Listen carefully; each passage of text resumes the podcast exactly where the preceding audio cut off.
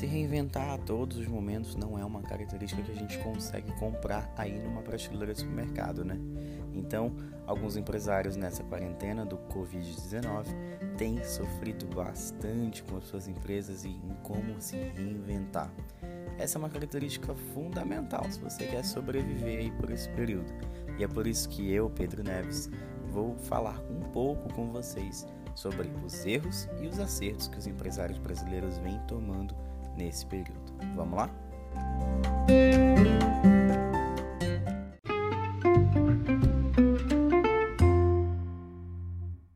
Bom, vocês devem imaginar que essa ideia para gravar esse podcast não surgiu do nada, né? Exatamente. Eu vivi um episódio essa semana que me gerou um insight que eu preciso compartilhar com vocês. Eu precisava comprar alguns produtos eletrônicos para fazer uma live no meu trabalho. E aqui na minha cidade, por a gente estar tá em quarentena, as lojas estão fechadas em sua maioria e, como nós somos muito longe do Sudeste, a gente não consegue ficar pedindo frequentemente coisas para envio pelo Correios, porque demora demais. Então, eu decidi ir a uma loja de eletrônicos aqui da minha cidade, uma loja super conceituada, que há anos vende uma variedade de eletrônicos muito grande. Né? Eles nunca, por exemplo, se especializaram em um produto só pensando que eu iria achar ou no máximo ter dificuldade em escolher entre cinco ou seis modelos, eu fui feliz, digamos assim, até a loja e lá eu tive uma infeliz visão do que estava realmente acontecendo. Bom, o que eu precisava era uma filmadora, uma câmera filmadora. Eu sei que você deve estar achando que é antigo, que é demodê, mas acredite, tem muitos modelos de câmeras filmadoras ainda no mercado. Mesmo com aqueles modelos DSL que já são cropados, as câmeras filmadoras ainda são uma excelente oportunidade para quem quer fazer lives. Enfim, eu fui na maior expectativa do mundo, achando que iria conseguir. É, fui a uma loja linda, ampla, recém-inaugurada e me deparei lá com um ar-condicionado para vender, pendrives e joguinhos de Xbox. Ou seja, essa loja ela se especializou em produtos da demanda do mercado e ela não está preparada para atender novas demandas. Sim, gente, o Covid já está na nossa vida há alguns meses. Já tem tempo para essa loja se especializar em outras áreas. Já teve tempo dessa loja fazer pedidos e esses pedidos chegarem. Mas o que ainda não teve foi a ousadia de fazer acontecer Sim, porque o que você chama de empreendedorismo eu chamo de ser um cara ousado. Mas claro, eu e você temos que entender que nesse período ousar ou não ousar é muito arriscado. Um empresário, ele tem medo, ele tem medo porque os funcionários dele estão sendo demitidos, ou até mesmo porque ele tem deixado de pagar algumas contas pessoais. Mas para se salvar, a ousadia também é a saída. Ou seja, é uma corda bamba que você tem que ser muito esperto ao caminhar. Mas uma coisa que eu não contei para vocês é que antes de ir à, à loja, eu, como uma pessoa que trabalha com mídias sociais, fiz o meu dever de cidadão. Eu entrei na rede social dessa loja. Na verdade, essa loja tinha um site. E aí eu fiquei muito animado porque eu falei, nossa, é uma loja que evoluiu, né? E esse site ele não estava muito bem alimentado, ele tinha uma coisa ou outra. Ele não era um site instantâneo porque ele não tinha os preços. E aí eu falei, não, eu vou dar um, vou dar um desconto, gente. Um site também é muito, né? E um site bom em tempo real também, né, muito caro para se fazer e tal. Mas aí eu fui pro Instagram, porque poxa, Instagram é de graça, você pode fazer um conteúdo ao vivo ali sem sem pagar, sem nada. E você pode, por exemplo, dar preços no Instagram ao vivo, todos os dias você atualiza como quiser. E aí eu lá tive já brevemente um spoiler do que eu encontraria na loja. Nada. Há três dias essa loja vinha publicando o mesmo ar-condicionado que eu me referi, a mesma oferta daquele ar-condicionado. A loja falava dos decretos e em publicações diferentes, nada padronizado e em nenhum momento a loja me deu opções para quarentena. Gente, se existe mais de 8, 9, 10 pecados capitais, inclua a não digitalização da sua loja entre eles. Porque esse é um momento que mais é importante uma loja estar nos meios digitais. É, ele é o seu portfólio, ele é a sua porta de entrada, ele é o seu vendedor, ele vai ser tudo. Mesmo que você não tenha aí o melhor designer gráfico do mundo, mas munir a sua rede social de informações, é, não precisa nem ser instantânea, mas pelo menos aí duas, três, quatro vezes na semana. Não precisa ser mais de uma por dia, mas se puder, faça até três, quatro por dia. Faça o que você conseguir, mas faça. Essa loja ela não fez. Ela tinha coisas muito espaçadas e conteúdos que não interessavam. Por exemplo, eu preciso na minha quarentena destacar para os meus clientes coisas que influenciem e ajudem eles nessa quarentena. Uh, a quarentena ela demanda aí muitas questões digitais, né? Uma das coisas que eu tenho até que elencar é que dentro de um período em que se está digitalizando novamente ou algumas pessoas que não eram estão se tornando digitais, a loja ainda não se digitalizou. E a loja, na verdade, era a primeira que tinha que ter se digitalizado, antes mesmo dessa demanda ser uma demanda recorrente. Enfim, retornando. Na quarentena se precisa muito de coisas para o, o, trabalho, para os estudos. E eu não vi nada que essa loja pudesse agregar dentro do meu trabalho, do meu estudo. E principalmente é, se antecipar às demandas. Por exemplo, se eu sei que o meu cliente vai poder trabalhar melhor com aquela cadeira mais confortável, por que não mostrar a ele e sugerir a ele? Se eu sei que o meu cliente vai estudar melhor com aquele uh, porta-notebook ou não sei, aquela luminária, por que não sugerir a ele? Se o meu cliente vai ter momentos de diversão melhor dentro de casa com a família, com aquele controle remoto, aquele Chromecast, por que não a ele? Então são demandas, gente, que muitas vezes o nosso cliente não sabe que precisa, mas se a gente sugerir, se a gente colocar, se a gente vender as sensações que aquele produto vai causar, muitas vezes o cliente vai sim optar por comprar aquele produto. E é isso que eu estou falando quando a gente está falando de digitalização do nosso negócio. É começar a sugerir, é começar a estar dentro do dia a dia do seu cliente, é começar a fazer com que a sua loja seja vista, seja notada Sabe aquele, aquele ditado popular: quem não é visto não é notado?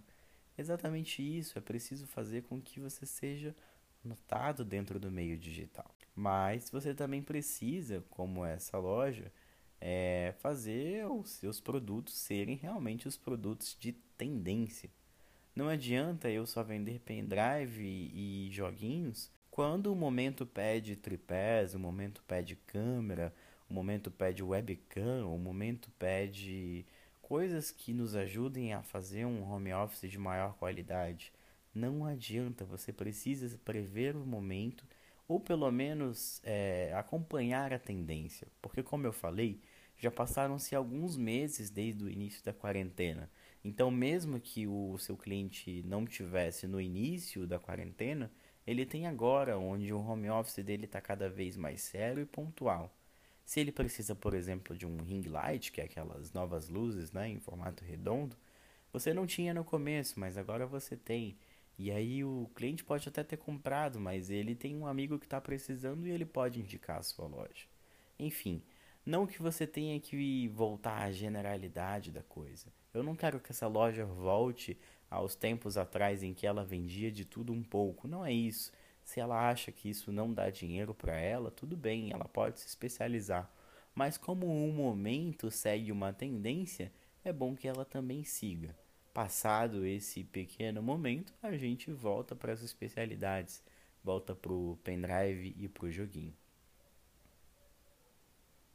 Uma das coisas que eu sempre oriento quando me perguntam sobre como produzir mais para as redes sociais ou como melhorar as redes sociais é o seguinte: eu tenho dois caminhos e você precisa escolher um. A sua empresa tem alguém dentro dela que representa a sua empresa? Seja você, seja um gerente mais antigo, seja um funcionário, alguma dessas pessoas ela consegue ser o porta-voz dessa empresa? Se sim, eleja imediatamente essa pessoa e faça com que ela tenha contato com um público diariamente nas redes sociais. A gente vai seguir um, um padrão de personificação da sua empresa. Sabe quem já fazia isso há anos atrás? A Bombril. Certamente você deve lembrar dos comerciais que tem aquele rapaz, que agora já é um senhor, que fazia aquelas piadas e aquele tom humorístico da Bombril. Porque a Bombril é a esponja de aço que todo mundo consome, ou pelo menos todo mundo consome o nome. E você tem aí já dentro da Bombril grandes fatores de personificação, seja na imagem daquele apresentador ou seja a personificação do nome para o produto esponja de aço. Enfim, se a sua empresa não tiver essa pessoa, se não tiver essa pessoa disponível e ela for uma empresa, por exemplo, muito grande, multifacetada, faça com que os seus funcionários dos diversos segmentos produzam conteúdos. Sim, vamos te dar um exemplo. Se você tem uma empresa que tem funcionários que trabalham em escritório, vocês têm um funcionário que trabalha na rua, o que dirige o caminhão, você consegue produzir conteúdos de todos os funcionários.